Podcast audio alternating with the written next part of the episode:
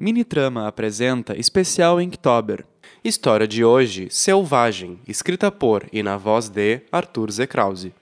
Era aquele dia do mês e eu não havia tomado meu remédio, o que significava apenas uma coisa: iria descer e dessa vez viria com tudo, já que no mês passado eu consegui controlar tudo com a medicação. Era horrível, mas para mim se tornava necessário, afinal eu não havia escolhido isso, e conter por muito tempo resultaria na degeneração de meu organismo. Eu lacrei tudo, coloquei correntes nas janelas, nas portas, vedei as frestas e coloquei cobertas nas paredes para abafar o som. Isso não adiantava nada, era uma perda de tempo, mas quanto menos meus vizinhos ouvissem o que acontecia comigo, melhor. Por sorte, por sorte, eu nunca havia fugido mas nem que eu quisesse eu poderia me lembrar do que acontecia nas noites de lua branca. Já estava tarde e a transformação começaria em breve.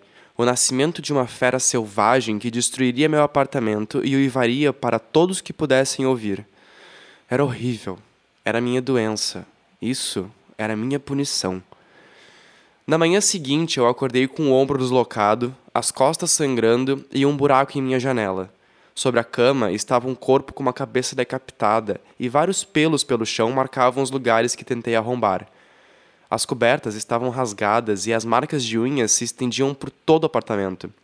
Lá embaixo, uma ambulância estava parada e os policiais entravam no prédio para averiguar. Eu seria preso e não existia nada que eu pudesse fazer. Exceto se.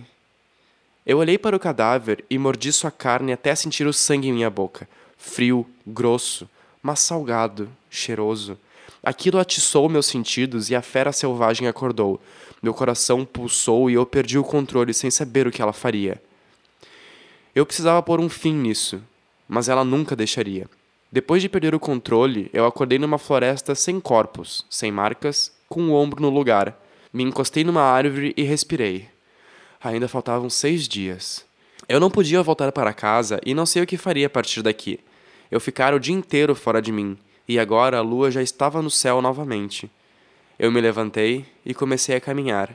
Era a hora da besta, e eu a liberei. Se eu não pudesse sobreviver, que ela ao menos me salvasse.